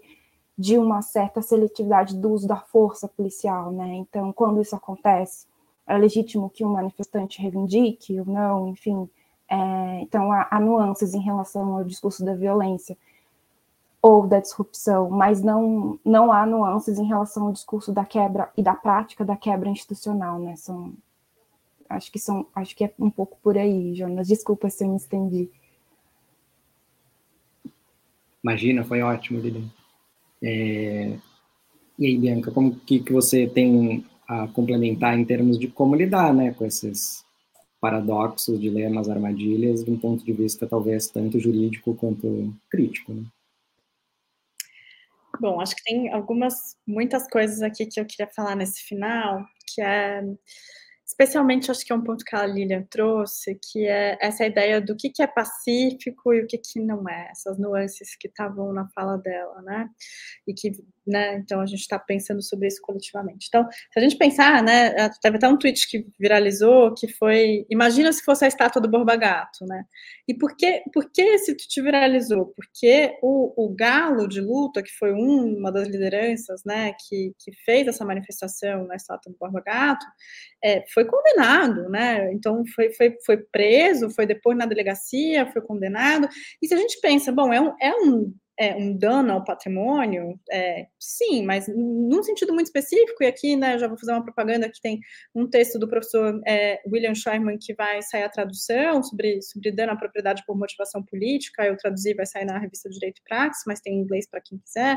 Ele faz uma diferenciação que, com base né, na análise do Martin Luther King, falando, olha, é, tem dano à propriedade que não tem consequências para as pessoas. Você incendiar uma estátua é, claramente racista, né, ou com, né, com viés colonial, etc., ainda ela, ela faz, um, faz um barulho, ela chama atenção para uma pauta, né, uma tática específica de, de, de ação coletiva, mas ela não causou dano a ninguém, ainda que seja um patrimônio público, né. No caso específico né, do, do Capitólio brasileiro, a gente tem que pensar, né? Alguém poderia falar assim, ah, é semelhante ao Borba Gato, no sentido de que, bom, destruíram o relógio é, do Dom João, destruíram obras de arte, que isso então estava chamando a atenção. É, é, tem um contexto que é bom. Primeiro, tem uma, uma, uma, uma depredação de patrimônio que ela está no contexto dessa, dessa dessa escoamento, né, dessa raiva represada que a gente estava comentando, mas é sempre importante falar, porque a gente está muito focado na depredação, que não foi só violência contra patrimônio, foi também violência contra pessoas, né, jornalistas foram é, é, é, machucados, é, sofreram violência física, foram é, né, encarcerados durante tempo, ficaram em cárcere privado, é, agentes de segurança que se opuseram né, à, à entrada, os poucos que se opuseram foram também né, é, é, é, alvos de violência. Uma coisa que também foi, ficou super né, é, é marcante para a gente na discussão foi a violência contra o cavalo, né, em, em que estava o agente de segurança. Então, assim, é, a nossa sorte é que não tinha, era um domingo, não tinham pessoas, muitas dentro do prédio, porque senão os danos contra pessoas poderiam ter sido muito maior. Então, acho que a ideia da profanação e a ideia dessa onipotência sem limites, ela foi para o relógio, foi para o de Cavalcante, foi para foi as estátuas, foi para o patrimônio, mas também foi contra as pessoas que estavam à sua frente. Então, ela tem uma diferença substantiva em termos de justificação normativa, mas mesmo em de justificação jurídica do que, do que aconteceu ali acho que tem uma série de coisas também, né, que acho que foi uma das coisas que o Jonas levantou. Como que a gente classifica, né? São golpistas? São terroristas? São vândalos? O que, que a gente é, escolhe para é, é, classificar? E aí vão ter vários registros, né? Tem a linguagem comum, que a gente vai poder usar isso é, de maneira, às vezes, intercambiável, com sentidos diferentes de repreensão, mas também tem uma intersecção com o direito. Então, o que eu queria chamar a atenção aqui é, bom, a gente tem um crime de golpe de Estado, né, que está, é, enfim, tem uma definição legal de, de 2021, então a, a abolição violenta do Estado Democrático de Direito, né, que é um crime que pune a tentativa então, não precisa chegar na consequência da abolição do Estado Democrático de Direito, porque senão seria um pouco difícil, né? Se chegasse na consequência, quem que ia punir, né? Então, é a tentativa. Se você tentou né, abolir o Estado Democrático de Direito por violência ou grave ameaça, impedindo ou restringindo o exercício dos poderes constitucionais, tem uma pena específica. Bom, se mais tipificado do que isso, né? Tentou impedir o funcionamento de todos os poderes, né? É, então, tem, então, Poderia chamar de golpista juridicamente? Sim, é tipo, é o que aconteceu ali foi uma tentativa de golpe de Estado, não há qualquer dúvida, é, ainda que né, texto jurídico seja uma norma aberta, passível de interpretação, tem aqui é, um crime é, específico. Um outro é tentar depor, por meio de violência ou grave ameaça, governo legitimamente constituído. Né? Então, era exatamente isso: intervenção militar, forças armadas, para que né, o presidente Lula não assumisse a despeito né, da, da, da eleição às urnas. Mas então, né, se a gente quiser golpista do ponto de vista político, do ponto de vista jurídico, não tem exatamente, é, é, tem, tem pertinência, se a gente quiser. É, a discussão do terrorismo, ela fica um pouco mais complicada, porque tem uma tipificação específica é, de terrorismo, né, também na legislação, essa de 2016, que exige que tenha um componente de xenofobia, discriminação, preconceito de raça, cor, etnia, religião, para que esses atos possam ser classificados juridicamente como terrorismo. Por que que, né, ainda que a gente possa encontrar falas de patriotas nesse sentido, né, dificilmente a gente poderia classificar os atos como um todo, né, no sentido, né, de que eram é, xenofóbicos ou então racistas, de, né, num, num, num objetivo específico, né? Mas por que que provavelmente a gente está vendo, né, e, e, a decisão do ministro Alexandre de Moraes, e de novo não é só dele, é do STF, as decisões dele são referendadas pelo plenário, é, sugerindo o crime de terrorismo. É, uma das razões, é, talvez, que ajude a explicar, é porque o crime de terrorismo é, consegue é, é, punir os atos preparatórios. Então, todos os atos anteriores né, são considerados como parte desse crime. Então, seria uma vantagem desse ponto de vista. Além disso, o crime de terrorismo não é passível de indulto.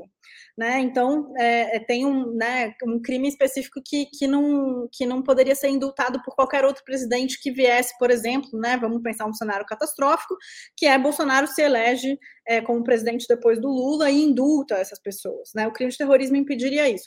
Então, do ponto de vista jurídico, tem é, é um consequencialismo importante para tentar pensar como enquadrar, mas também, assim, ali não faltou crime no Código Penal comum para endereçar essa quantidade de coisa. Né? Dano ao patrimônio, associação criminosa, é, prevaricação, enfim, tudo né, das autoridades. Então, tudo isso está aí num grande léxico específico. Mas acho que tem uma coisa importante é, que está aparecendo agora, que foi uma coisa que o professor Conrado Hübner, né, da, da Faculdade de, de, de, Direito da USP, comentou, é, acho que foi hoje ou ontem no, no, no assunto, no podcast, que está saindo muito barato. Né, se a gente pensar, ainda que tivesse, né, ainda que tenham tido prisões em regime é, cautelar, ou seja, ninguém está cumprindo pena ainda, são prisões preventivas, mas os financiadores, né, quem estimulou os golpes, todo mundo ainda não teve nenhum tipo de grau de responsabilização. Então, é, é, é, quando a gente olha para a quantidade de pessoas presas, a gente deixa de ver quem são as pessoas que não estão lá. É, e é necessário é, a meu ver, e aí a gente vai ter um bom debate do quanto que isso é punitivismo ou não, mas eu acho que é importante ter uma responsabilização institucional dessas pessoas para que a gente possa entender que esses são atos reprováveis em todos os sentidos, para que a gente possa, enquanto sociedade, condená-los enquanto não só depredação, vandalismo, etc., mas enquanto uma tentativa de golpe de Estado que só não aconteceu, né? Assim, claro, a gente não tem um contrafactual, mas como o Jonas mencionou, se a gente tivesse uma GLO, né? Se, se, se o, ministro, o Ministério da Justiça e o presidente da República atual fossem menos habilidosos, tivessem chamado uma GLO, talvez a gente estivesse discutindo isso em outros termos, né? Então, temos um problema grande de como responsabilizar, mas acho que tem é, uma necessidade de responsabilização, e por isso que, que, que, o termo sem anistia se tornou a nossa palavra de ordem agora, né? No sentido de, bom, tivemos um processo de uma ditadura militar que tivemos uma anistia, em que a gente tem, né, tentou apagar e um pouco deu no que deu, né? A conexão é, é direta. Então, uma tentativa de dizer não dá para sair desse processo sem a responsabilização de todo mundo. Financiadores, é, propagadores, quem apoiou, é, jornalistas que insuflaram, né, o próprio presidente Bolsonaro, a responsabilização dele é super importante. É, então, eu acho que a gente vai se ver às voltas com como responsabilizar, os processos estão só no início, qual é a categoria penal, é, é importante, mas, né, ainda que a gente possa falar é, no debate público, isso não se traduz né, na categoria penal, mas para a gente entender um pouco o que está em jogo quando né, o judiciário está se valendo de diversas categorias, e acho que tem né, cenas dos próximos capítulos aí bastante, bastante longas aí para gente, a gente pensar como essas pessoas serão responsabilizadas e, e até que ponto.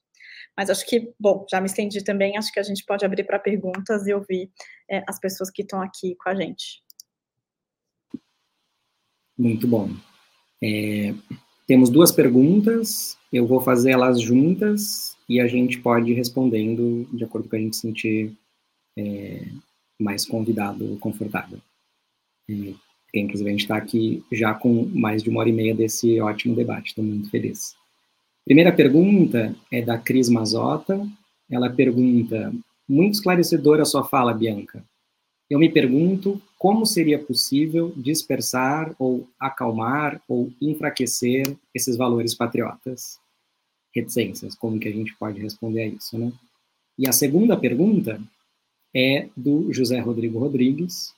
vocês não acham que vale a pena testar a hipótese de que podemos estar diante de movimentos revolucionários justificados por formulações de direito natural? Algo assim aparece nos seus dados, Jonas? Quem gostaria de começar?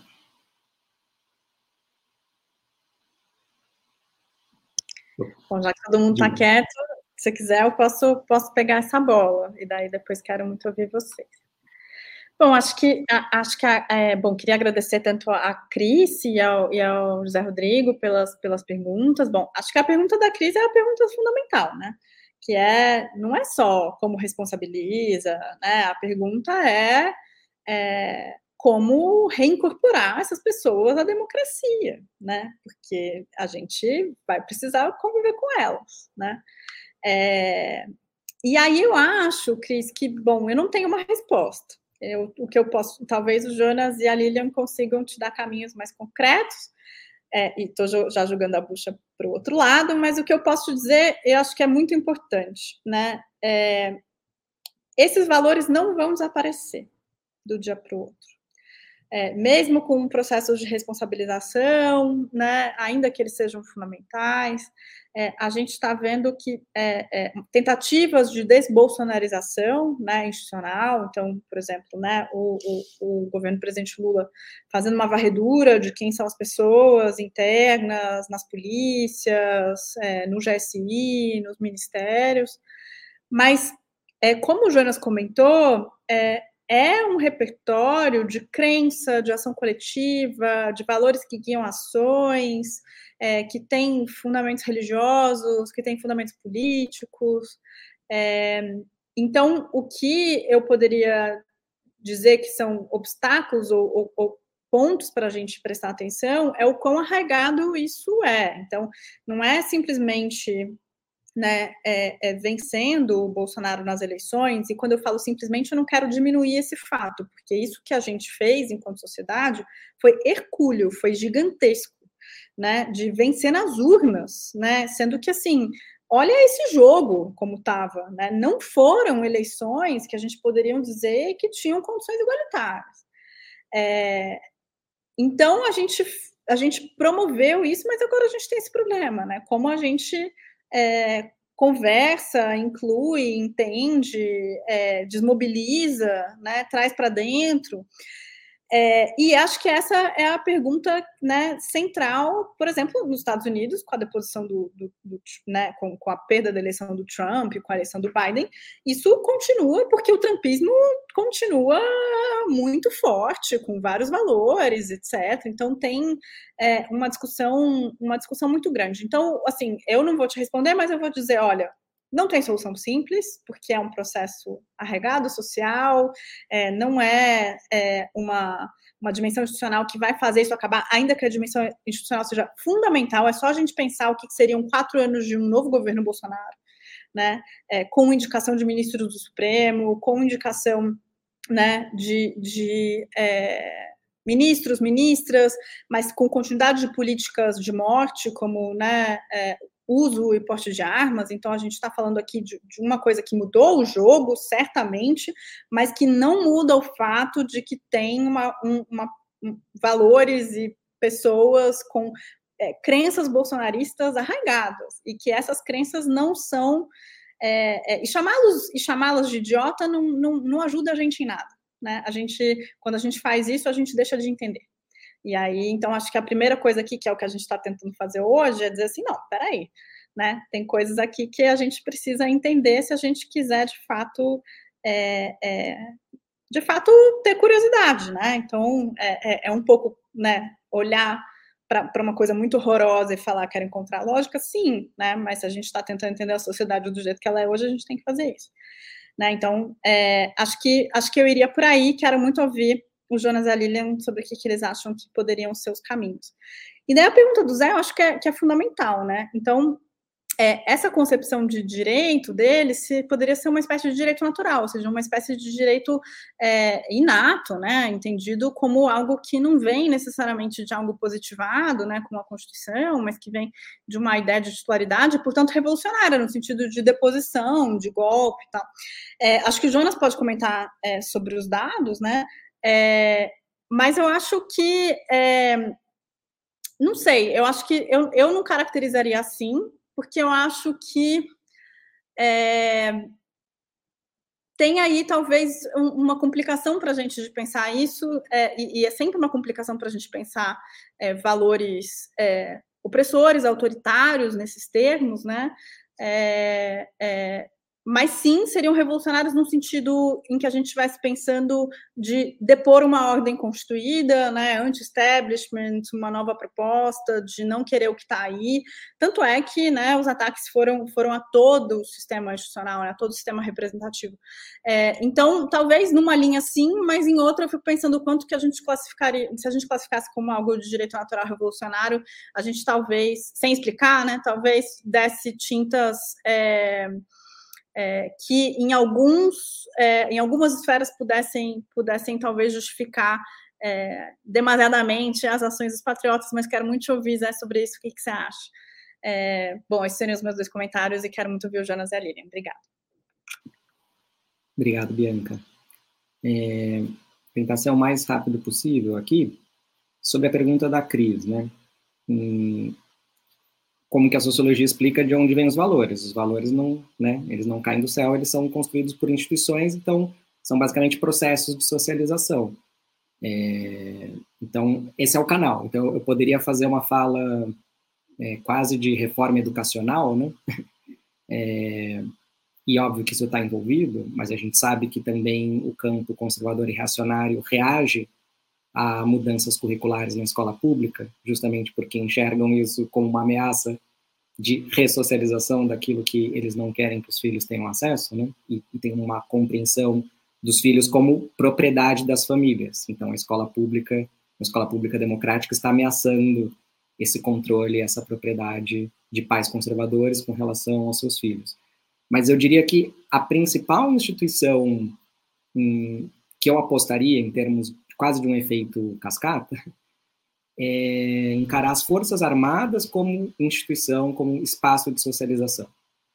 Então, enquanto as Forças Armadas não se enxergarem como integradas e subordinadas ao poder civil, é, as condições para esses valores que mobilizam o intervencionismo militar vão permanecer.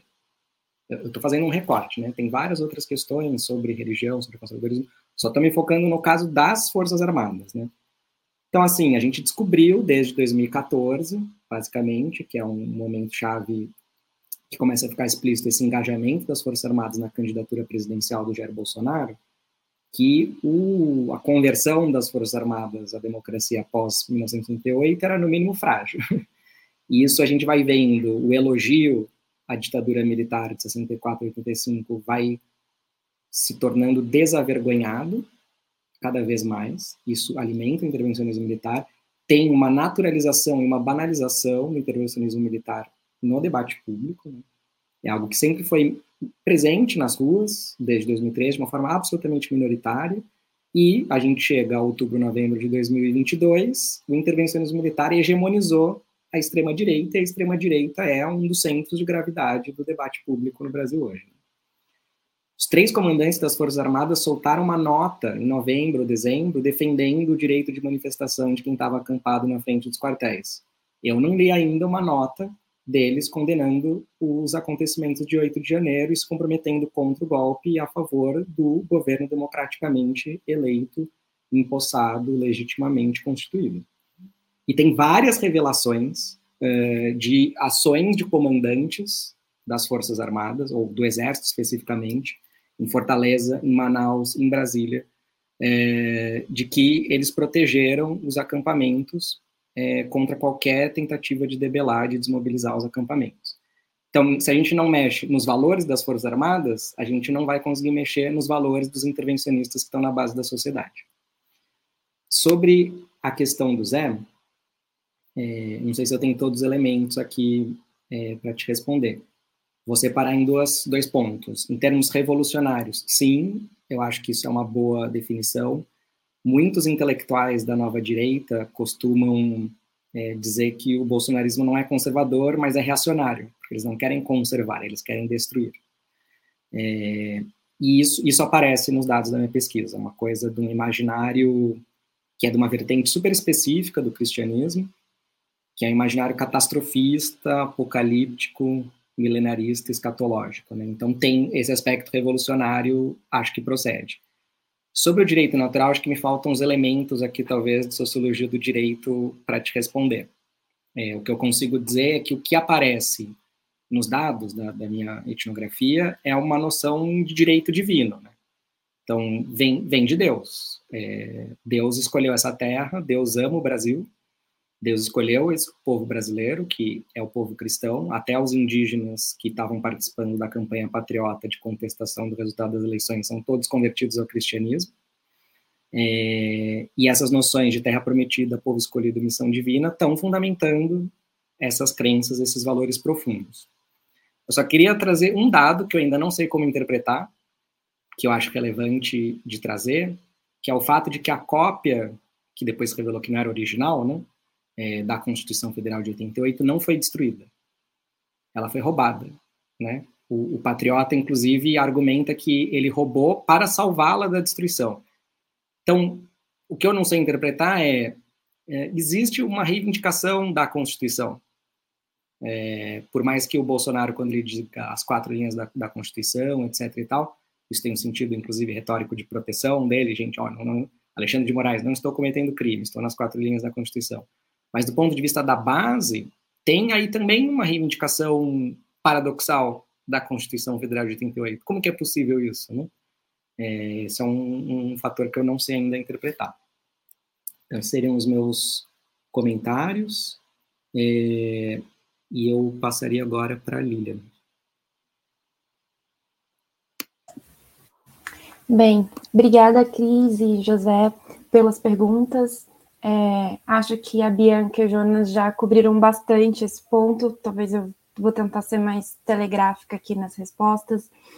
É, sobre o primeiro ponto, né, que a Cris levantou em relação a como uh, fazer com que essas pessoas se desradicalizem, né, seria um pouco esse, acho que um mote, né, é, pensando em exemplos de é, políticas de desradicalização, assim, que foram aplicadas em certos países europeus, embora eu não tenha agora os dados específicos das políticas, mas elas têm, em geral, duas, duas, pé, duas pontas, assim, né? É, uma em relação à, à desmobilização, sobretudo das lideranças, porque elas produzem a difusão daqueles conteúdos, daquele, daquela retórica, enfim, daquela, daquele uh, script de práticas, e com cláusulas de barreira também para a entrada de políticos no sistema político que sejam extremistas. É, então, se aumenta muito os custos de, de defender é, posturas antidemocráticas. É o que o Jonas estava. É, é, o processo inverso do que o Jonas estava falando, de como se, ao longo dos últimos anos, aconteceu uma banalização no Brasil de um elogio à ditadura e à tortura. Né? Não, não havia custos para fazer isso é, de uma maneira explícita né, o, o, Bolsonaro no voto do impeachment da Dilma, é, todo mundo sabe a quem ele, ele, ele fez a fala, né? Enfim, e, por, e, e, a outra perna seria o que o Jonas também já, de certo modo, falou, que é sobre a socialização e a, e a reintegração. Mas aí eu não, não sei de exemplos específicos no momento, assim, acho que, que isso tem que ser construído a longo prazo mesmo, e é um desafio. É, em relação a, ao aspecto revolucionário e de direito natural, achei muito interessante essa pergunta, porque algo que me chama a atenção é essa, essa, esse colamento normativo entre a liberdade vinda de um. A normatividade da liberdade, ela vem de Deus, né? Que Deus, Deus deu a liberdade. Ela não é, como a Bianca falou, positivada, ela não vem da política ela não vem de uma esfera política, ela vem de uma esfera divina. Isso é direito natural, filmer pré-robesiano, assim. É, é, nesse sentido, até em certo sentido, de uma tradição burkiana contra-revolucionária, é, porque baseada nesse direito natural divino da liberdade da comunidade que, que foi instituída, é, enfim. E, e eu acho que no geral, para ser telegráfica e não prendê-los aqui, eu acho que seria, seria isso. Agradeço as perguntas e a participação. É, Para quem se interessar, o pessoal da comunicação vai colocar aqui o link do, do artigo que eu e a Bianca escrevemos para a revista 451, é a reintegração de posse dos patriotas. É, acho que pode depois até colocar né, na descrição do, do evento, para quem quiser acessar. É, a gente tinha planejado basicamente um evento de 50 minutos e acabamos falando uma hora e 50, mas porque de fato rendeu demais. É, foi um enorme prazer estar é, tá aqui com a Lilian, com a Bianca, agradecer o convite, todas as contribuições. Estou é, aqui borbulhando com várias. Quero até reassistir, né, para captar tudo que a gente conseguiu debater. Eu queria agradecer todas as pessoas que estão acompanhando a gente, seja ao vivo ou seja depois no gravado.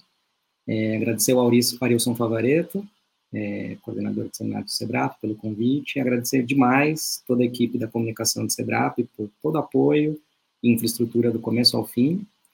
E terminar aqui reforçando o convite para todo mundo que está assistindo a gente, acompanhar o SEBRAP nas redes sociais, Facebook, Twitter, Instagram. Esse evento, como eu falei no começo, vai ficar disponível é, no, no, canal do, do SEBRAP no YouTube. Agradecer demais é, todo mundo pela sua atenção e a gente se vê então numa próxima. Obrigado.